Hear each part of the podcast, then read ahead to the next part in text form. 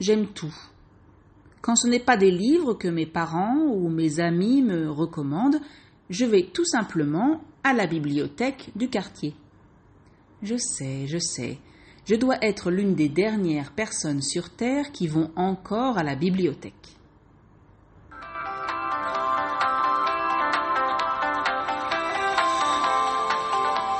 Bonjour et bienvenue à French to Go. Welcome to French to Go. Suivez-moi et mes amis sur ce podcast en français pour pratiquer le vocabulaire quotidien. Follow me and my friends in this podcast in French to practice daily vocabulary.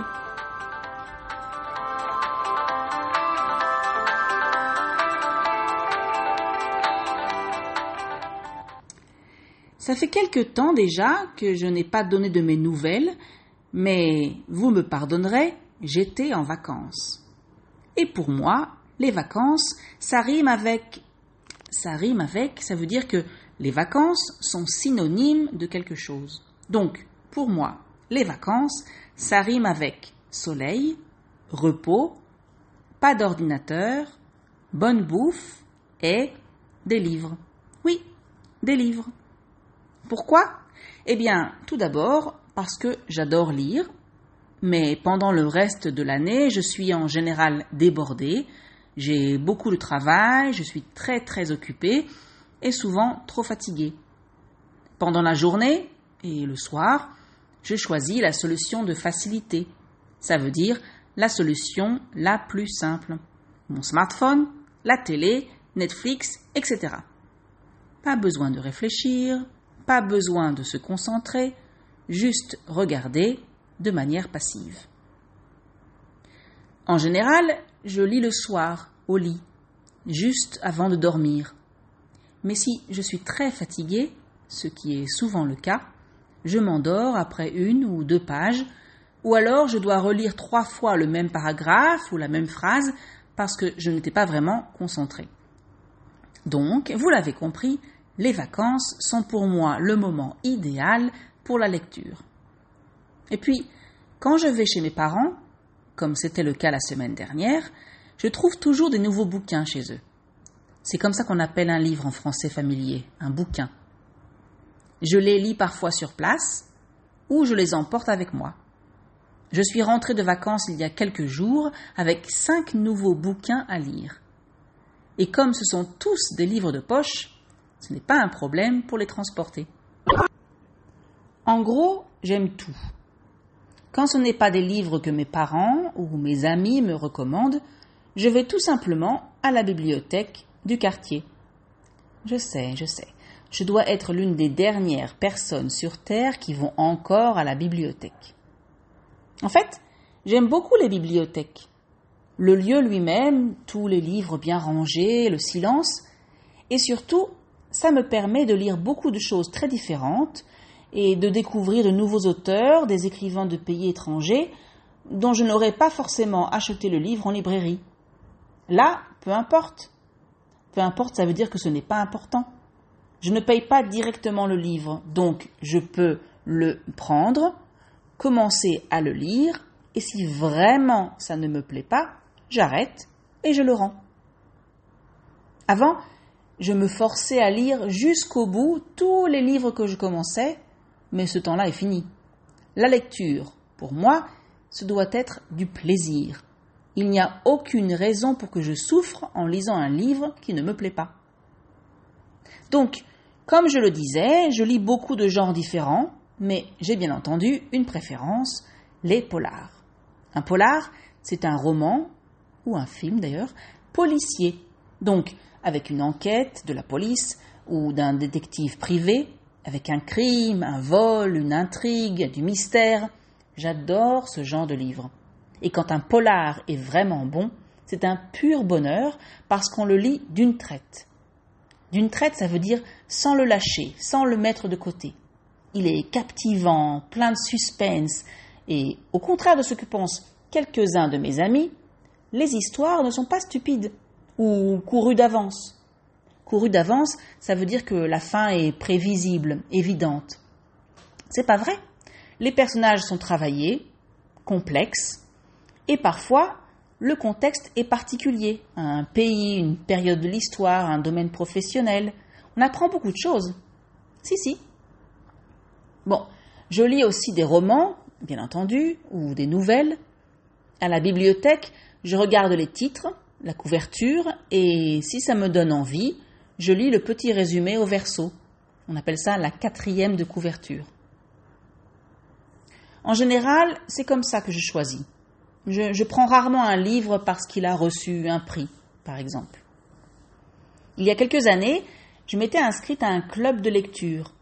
C'est un groupe de lecteurs et de lectrices, donc des personnes qui lisent, qui se retrouvent une fois par mois pour discuter d'un livre sélectionné pour l'occasion.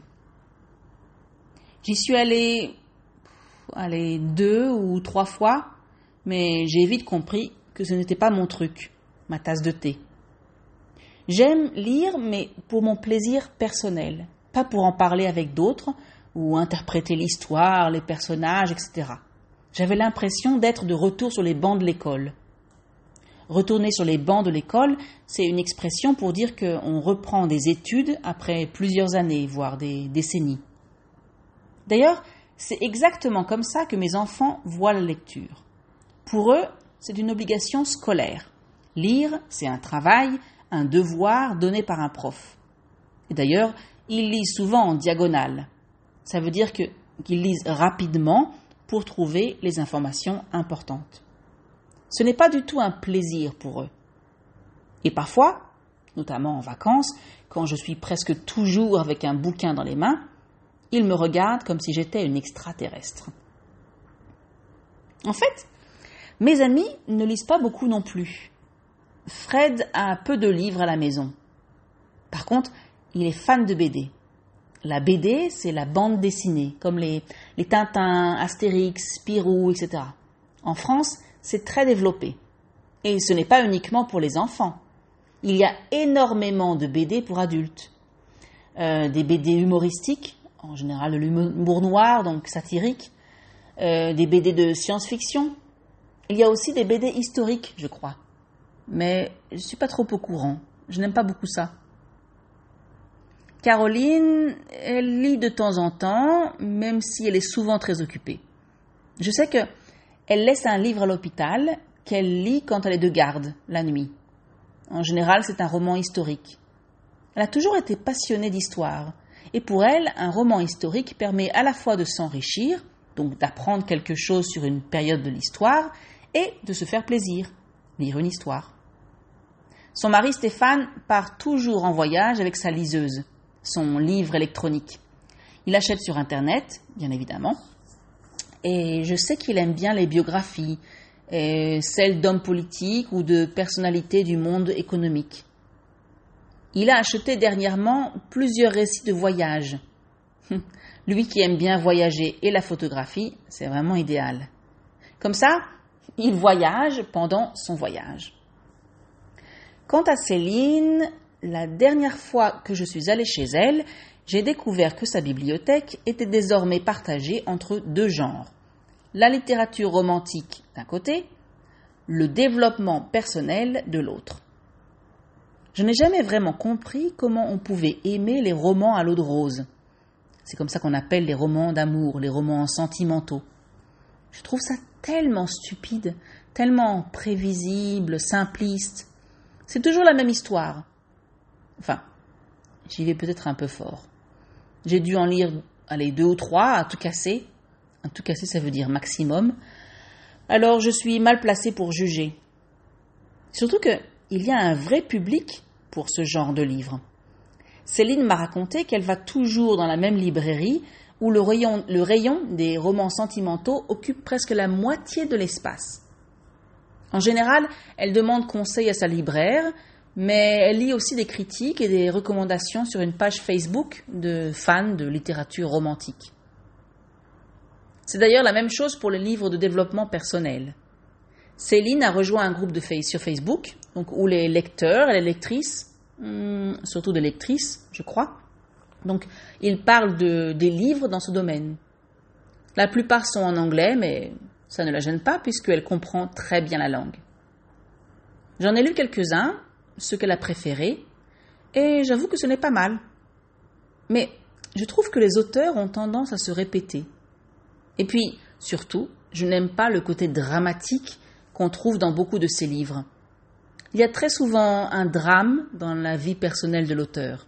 Une maladie grave, un accident, un deuil, euh, une faillite, qui est donc l'élément déclencheur de cette nouvelle vie, ce qui est la cause de cette nouvelle vie.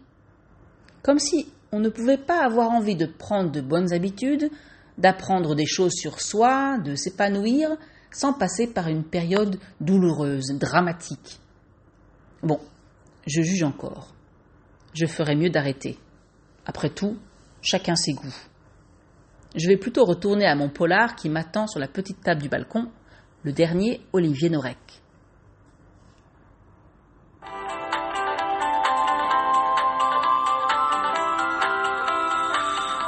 Regardons maintenant un peu plus en détail le vocabulaire. Comme vous l'avez entendu, un livre est un livre, mais de manière familière, on utilise souvent le mot bouquin. Et donc, à la place du verbe lire, on parle de bouquiner. En général, bouquin et bouquiner sont utilisés pour la lecture pour le plaisir, pas pour le travail ou les études. Quand on lit pour les études, on lit parfois en diagonale, c'est-à-dire rapidement pour trouver l'essentiel de l'information. Avant de choisir un livre, et notamment pour les livres avec des illustrations, des photos, on peut le feuilleter c'est-à-dire tourner les pages sans beaucoup d'attention, sans vraiment lire. La personne qui écrit un livre est un écrivain, et oui, il n'y a pas d'équivalent féminin. Enfin, normalement. Parce qu'avec les tendances féministes, on entend parfois le mot écrivaine. Mais on peut aussi utiliser le mot auteur. L'action de lire s'appelle en français la lecture à ne pas confondre avec une conférence à cause de l'anglais. Les genres littéraires sont nombreux. J'ai parlé donc euh, des polars, les romans policiers, euh, des romans historiques, sentimentaux, des récits de voyage, des biographies. Il y a aussi des autobiographies, bien entendu, et des essais. Un essai, c'est quand on réfléchit à un sujet de société. Donc, par exemple, les essais politiques. Et bien entendu, il y a aussi la poésie et la BD, la bande dessinée. Aujourd'hui, on peut lire un livre papier ou un livre électronique sur un appareil qu'on appelle une liseuse, un Kindle, etc. Sur un livre papier, la quatrième de couverture, donc c'est le côté opposé au titre, indique normalement des informations sur l'histoire et l'auteur. Quand un livre a eu beaucoup de succès, il est souvent réimprimé dans un autre format, plus petit, plus pratique, appelé livre de poche, parce qu'il peut rentrer dans une poche. Comme dans beaucoup de pays, en France aussi, il existe des prix littéraires, notamment des prix des lecteurs. Le prix le plus prestigieux est le prix Goncourt.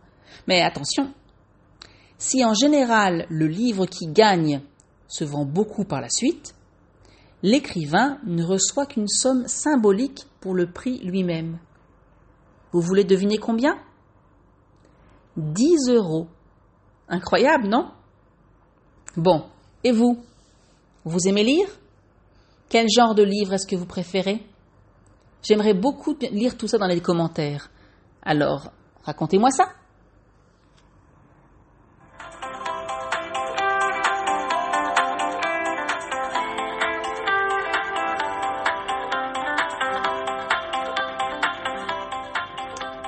Voilà, c'est fini. That's it for today. Merci de m'avoir écouté. Thank you for listening. Je vous rappelle que vous pouvez trouver la transcription ainsi que la traduction en anglais et en hébreu sur le site www.frenchcard.com. I remind you that you can find the transcription as well as the translation into English or Hebrew on the website www.frenchcard.com. Je vous dis à bientôt pour un prochain podcast. Hear you soon for another podcast.